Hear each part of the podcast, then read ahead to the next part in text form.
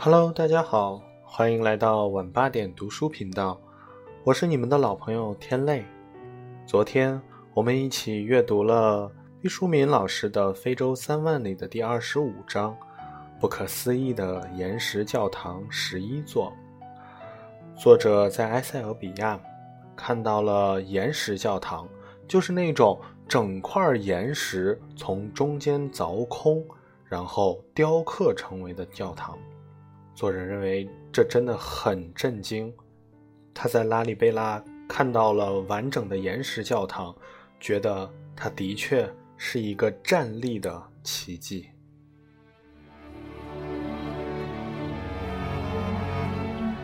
好了，今天我们一起来阅读本书的第二十六章《海尔塞拉西皇帝的家族墓地》。我记得海尔塞拉西皇帝。中国上了些年纪的人多半会记得这个皇帝，在西藏阿里高原滴水成冰的操场上，作为普通一兵，我用自己的背包当座椅，正在看电影。在正片开演之前，先放佳片儿、新闻简报，它是整个酷寒夜晚的精华所在。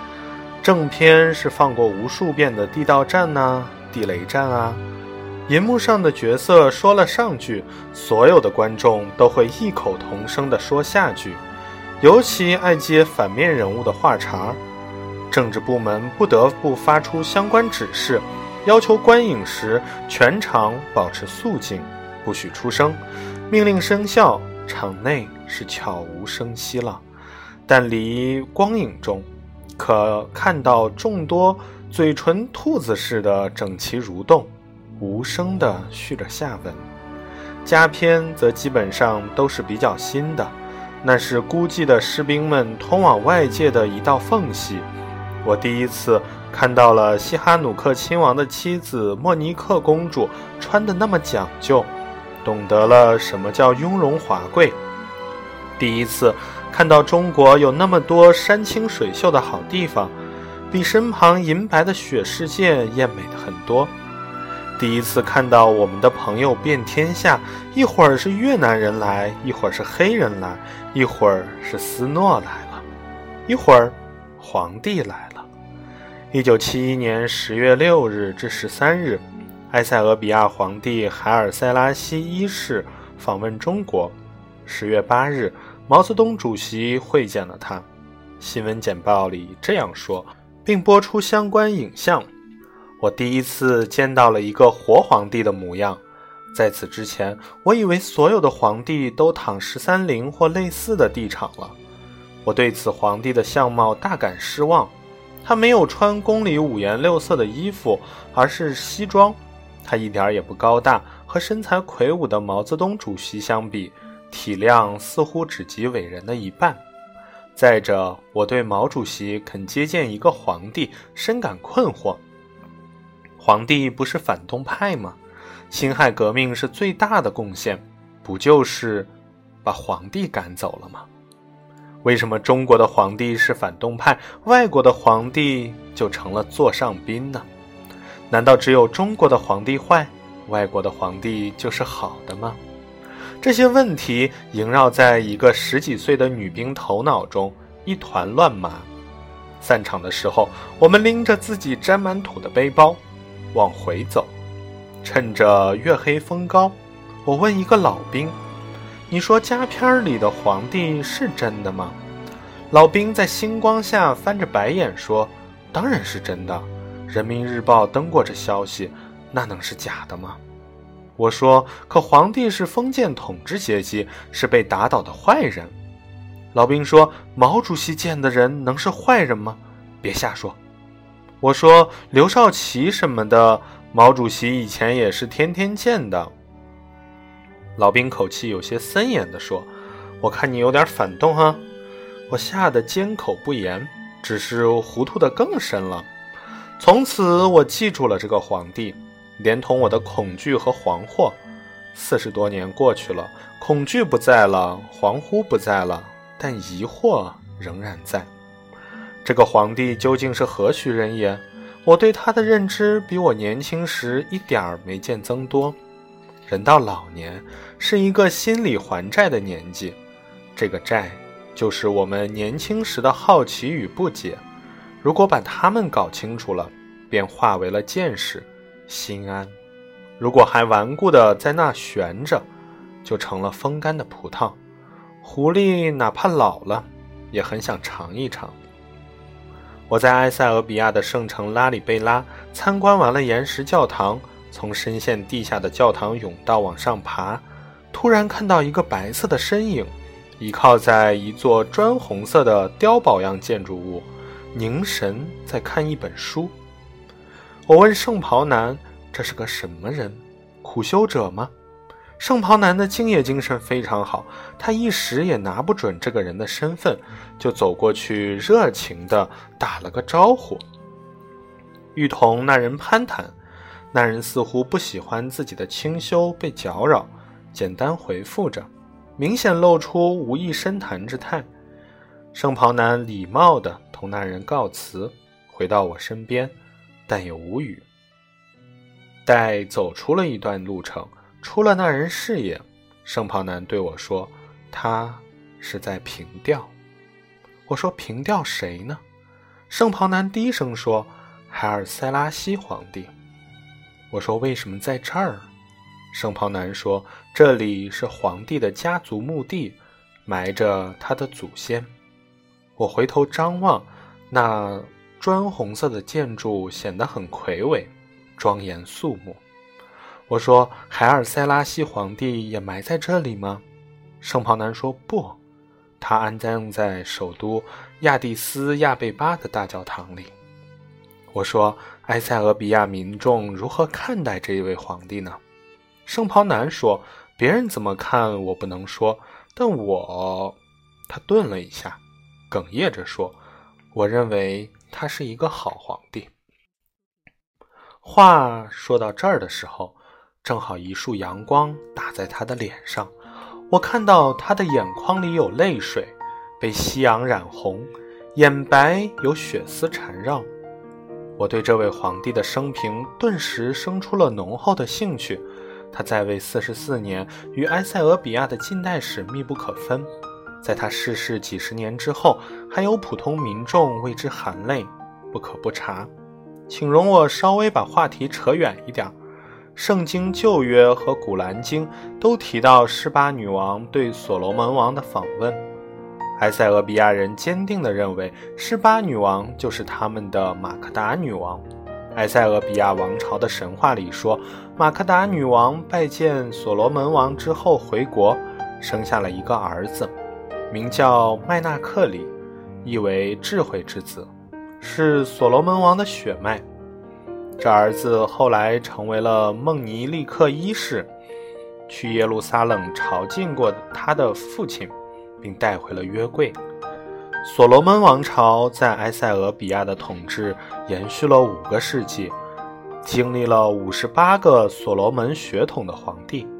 所罗门王朝的正式国名叫阿比西尼亚，一般认为这个名字来源于阿拉伯语，意为混血，其意不言而喻。海尔塞拉西一世出生于一八九二年七月二十三日。那时，他的名字叫塔法里。塔法里的父亲是马康南公爵，为当时埃塞俄比亚皇帝孟尼利克二世的侄子，官职是某省的总督。塔法里幼年丧母，个子矮小，性格刚强机智，智商高，聪慧过人，且军事技术高超，善于骑射，深得父亲宠爱。他的记忆力也极好。跟随法国传教士学会了法语，由于出众的才能，他二十一岁时被皇帝召入宫中，成了王储埃亚苏的伴读。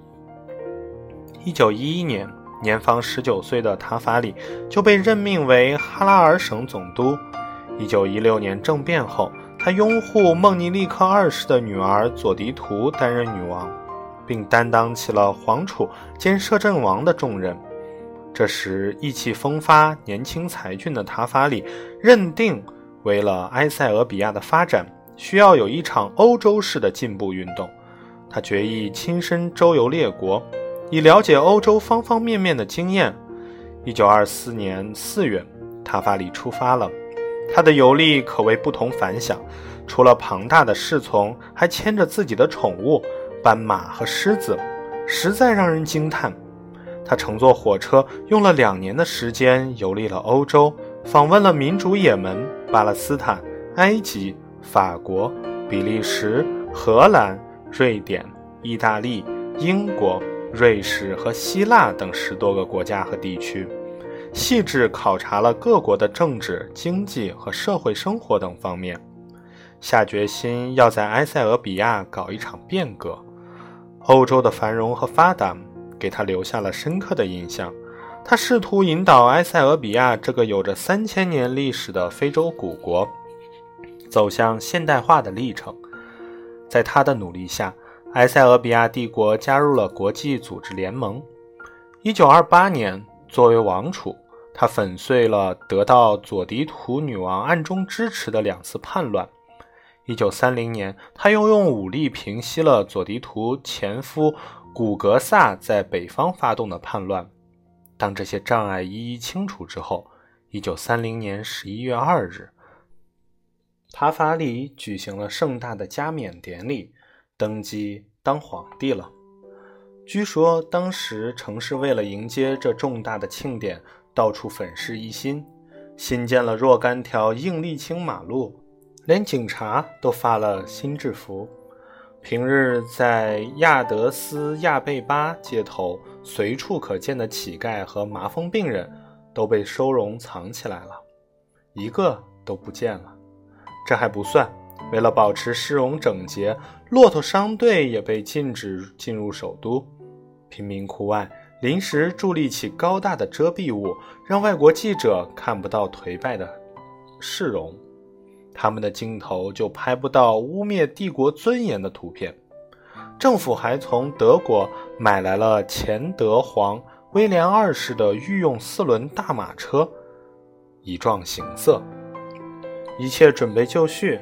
亚德斯亚贝巴的圣乔治大教堂，包绕在乳香和没药的香薰之雾中。身穿华丽东正教长袍的教士们吟诵圣典，通宵守夜。一九三零年十一月二日上午九点，海尔塞拉西在圣乔治教堂大门外接受了皇帝的全部仪仗，带有十字架的纯金宝球。金银丝细工镂铝的两只长矛，一枚镶有巨大钻石的戒指，金马刺、玉剑和皇帝的玉符。行完徒有礼后，大主教手捧金皮圣经，引导皇帝宣誓永远服从东正教会。最后，由大主教为新皇戴上镶满翡翠和红宝石的三重黄金皇冠。礼炮轰鸣一百零一响之后，上帝的使者犹太族的雄狮万王之王海尔塞拉西一世陛下正式登基。海尔塞拉西称帝之后，于一九三一年颁布了埃塞俄比亚有史以来的第一部宪法——一九三一年宪法。该宪法开张明义地宣布，海尔塞拉西神圣家族是埃塞俄比亚唯一合法的皇族，不间断地传自耶路撒冷的所罗门王和埃塞俄比亚的施巴女王的儿子孟尼利克一世的朝代。他的尊严不容侵犯，他的权利不容争议。这部宪法还规定，皇帝握有立法、统帅军队、任免官员、宣战、签订条约等一系列大权。此外，还身兼最高法院大法官。宪法规定建立议会制度，建立参议院和众议院。不过，参议院议员要经皇帝提名，从替帝国效劳的贵族中任命。议会的唯一工作就是聆听皇帝的训谕和做笔记。海尔塞拉西把维护自己的君主权力以法律的形式固定了下来。海尔塞拉西同时开始了解放奴隶的改革。规定凡是继续从事奴隶买卖的人将受到严厉处罚。他还着力发展教育事业，设置教育部，创办国立小学。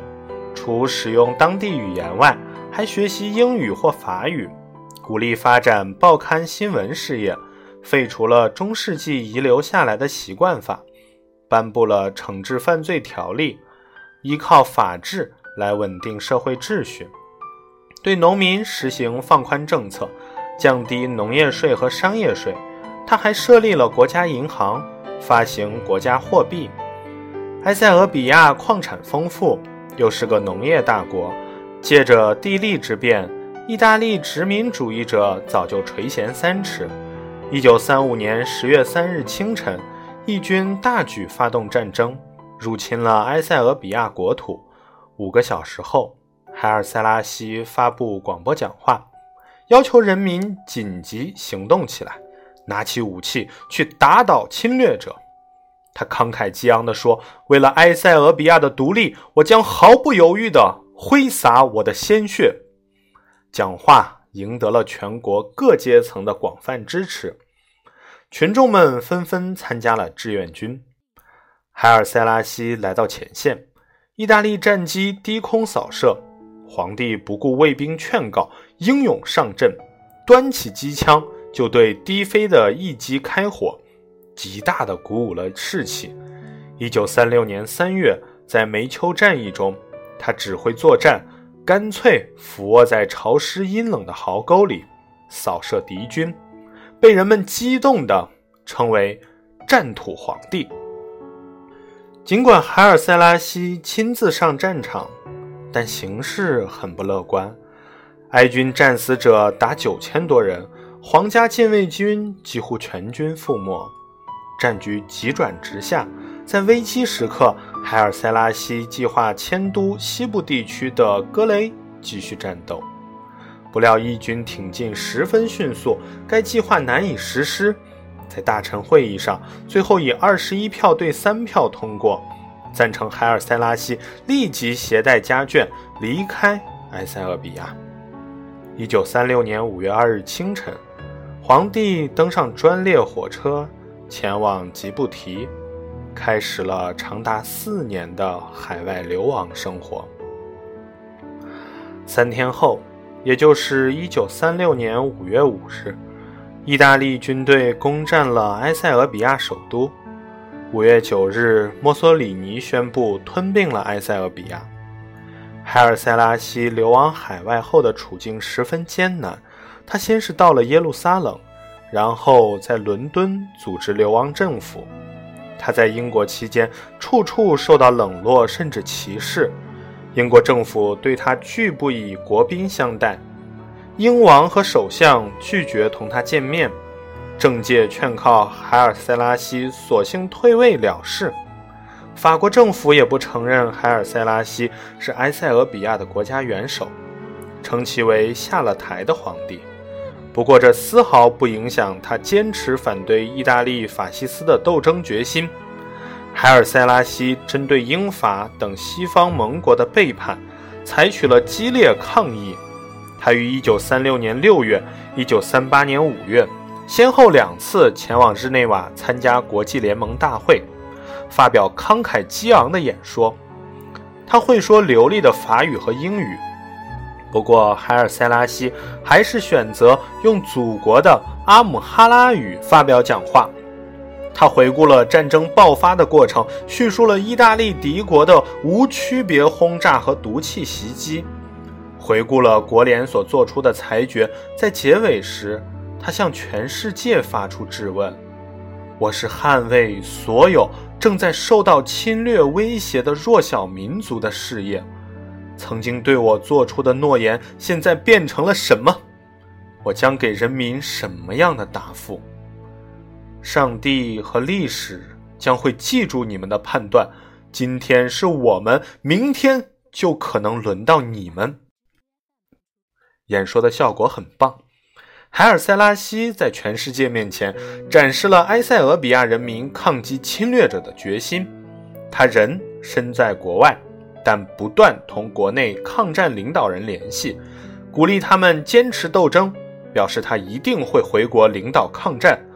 他同流亡的爱国者也保持着非常密切的来往，并在物质上给予大力资助。在伦敦，埃塞俄比亚爱国者创办的报纸《新时代》与《埃塞俄比亚新闻》连续刊登了海尔塞拉西的讲话和文章。报纸用阿姆哈拉语出版。秘密运回国内，在抗议官兵中广为流传，产生了巨大的影响。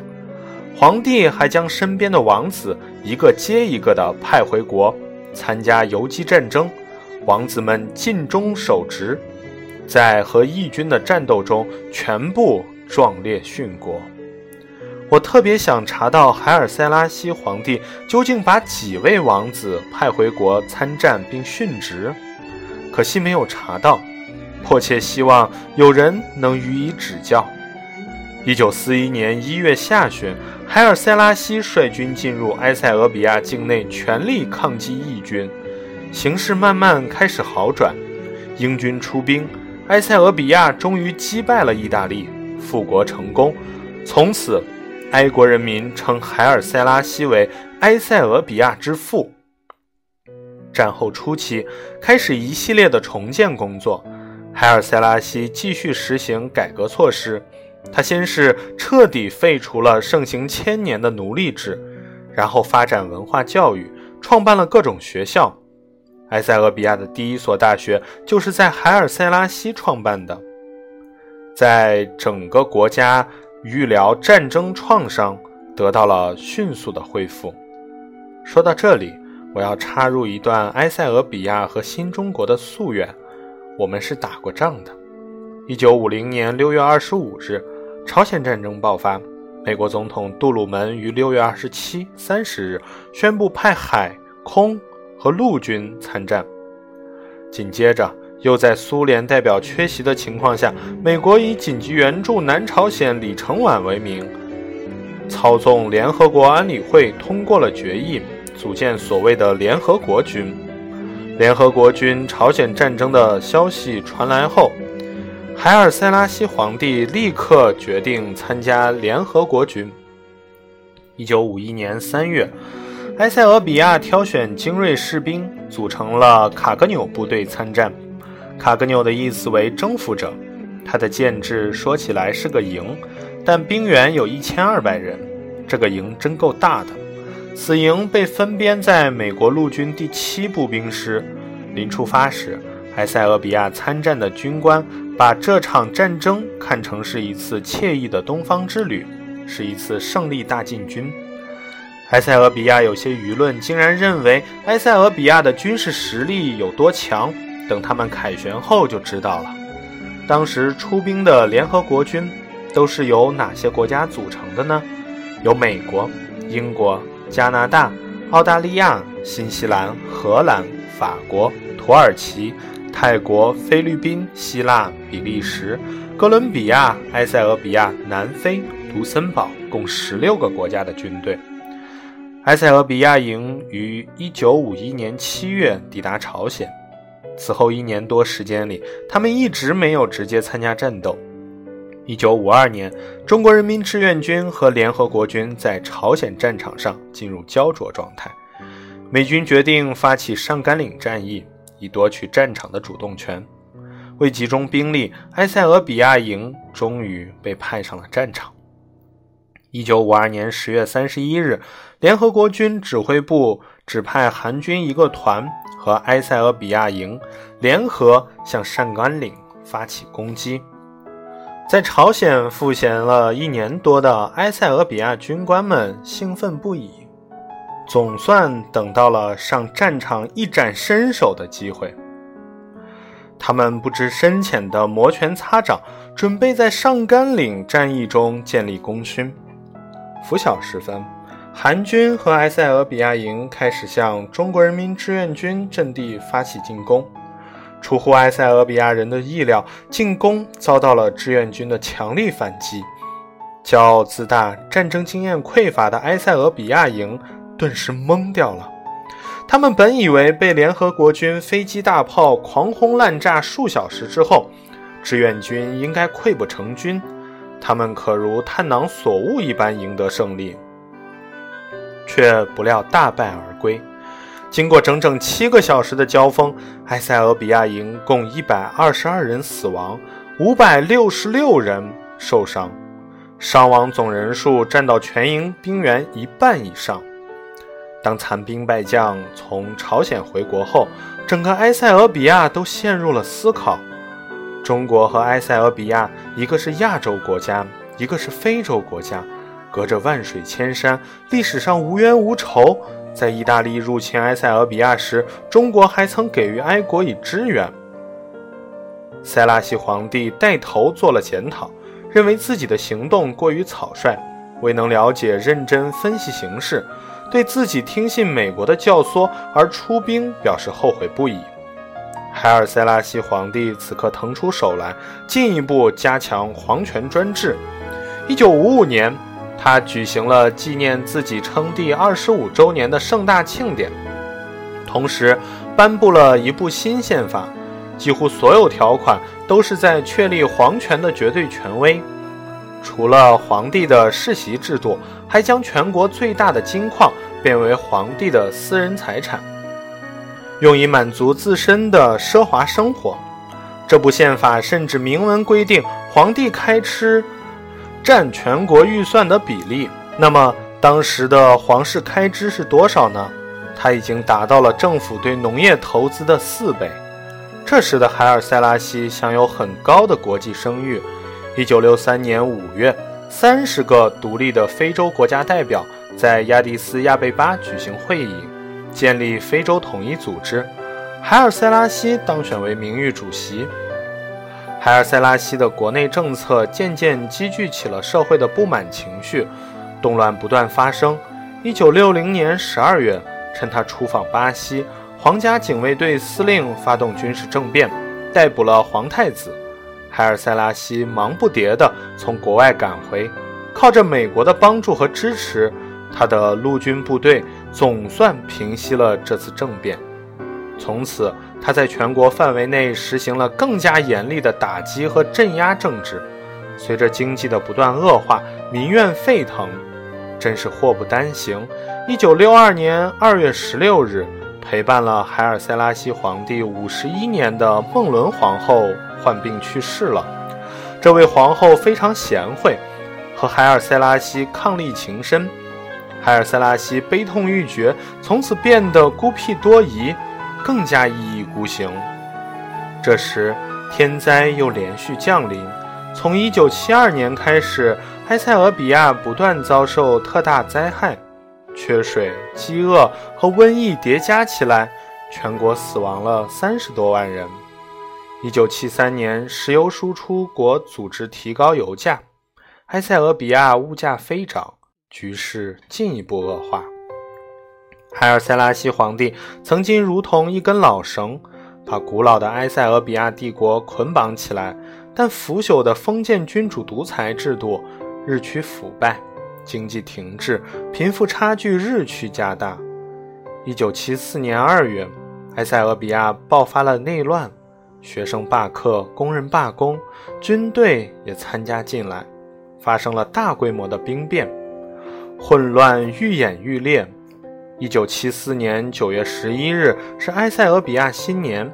大主教对全国发表传统的新年讲话，破天荒第一次没有祝福皇帝和他的家人，而是祝愿军事委员会取得成功。接下来的电视节目播出了埃塞俄比亚的全国大饥荒的情景。节目加以精心剪辑，在饿殍满地、触目惊心的画面后，一下。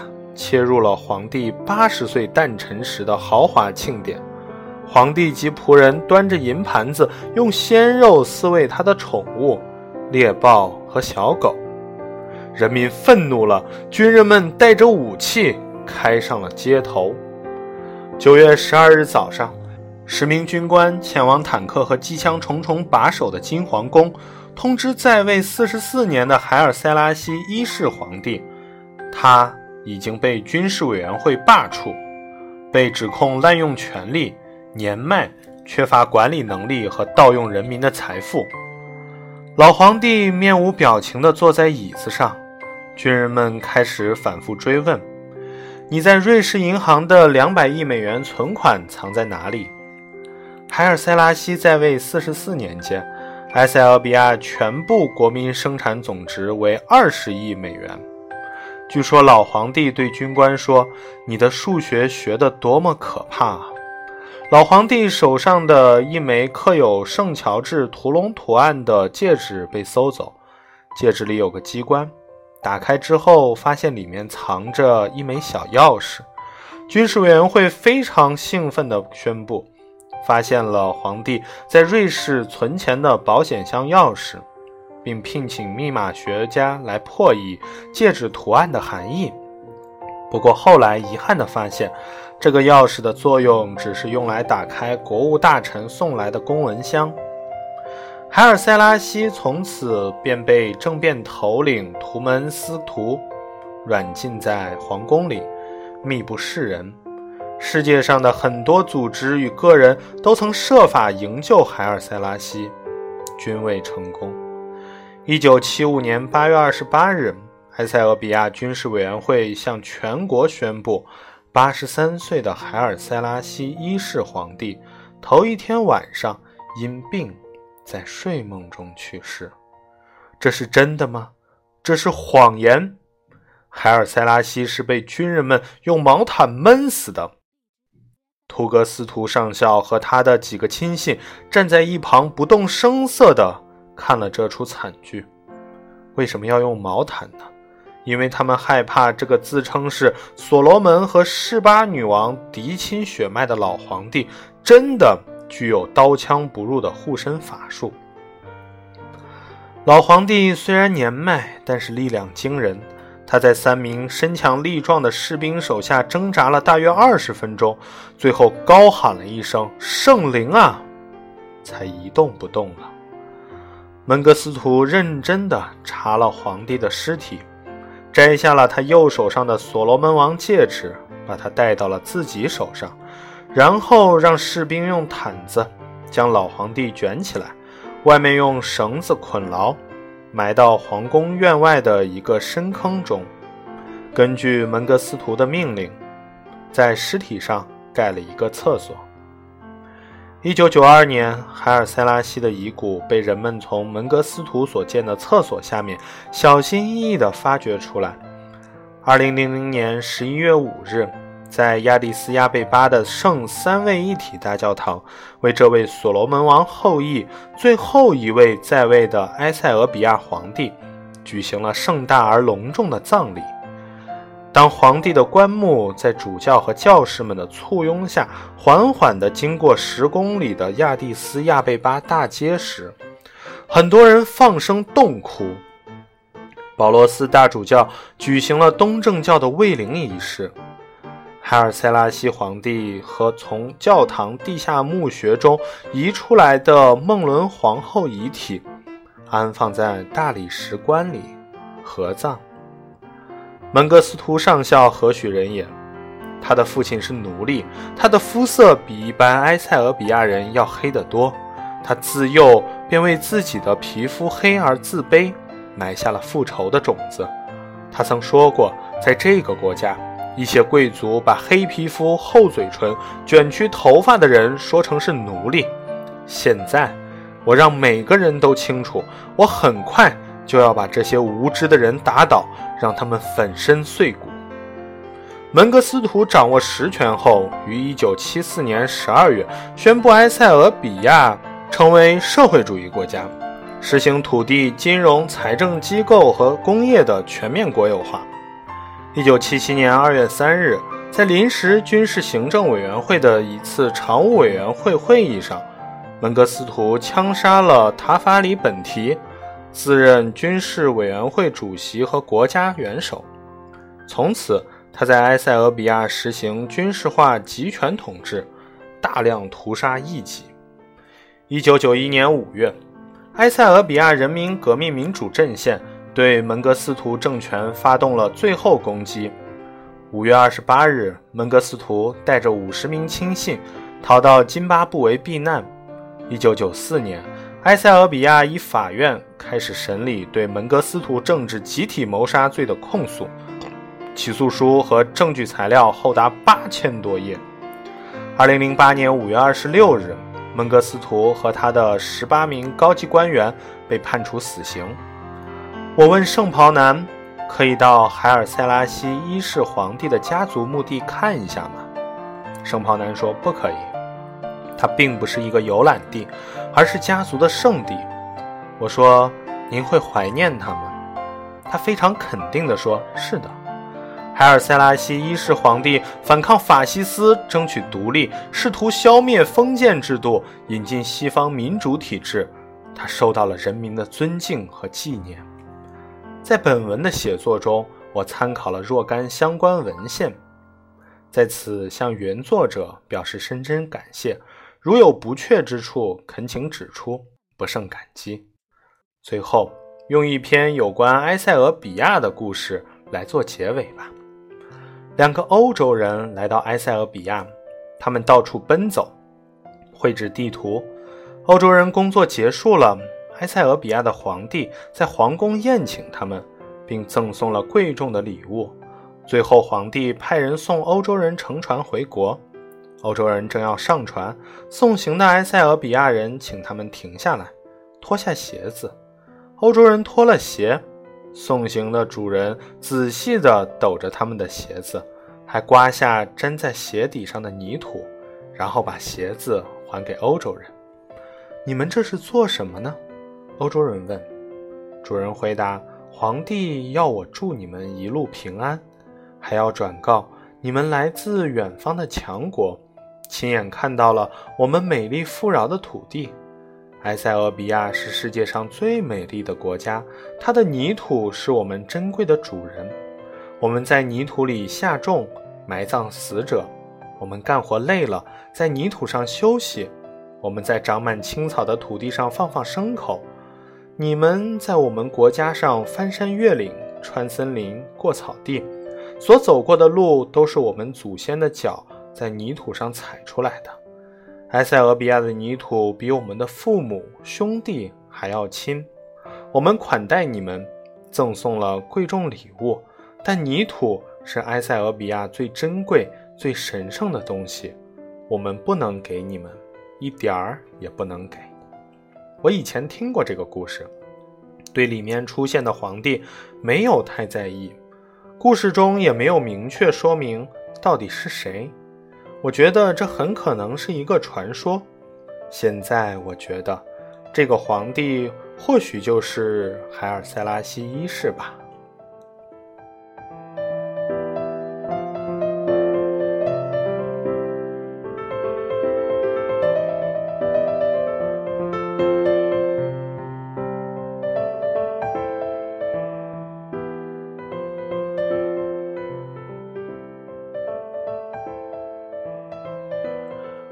好了，今天的阅读就到这里了。如果你喜欢，可以点击订阅。我是你们的老朋友天泪，我们明晚八点不见不散。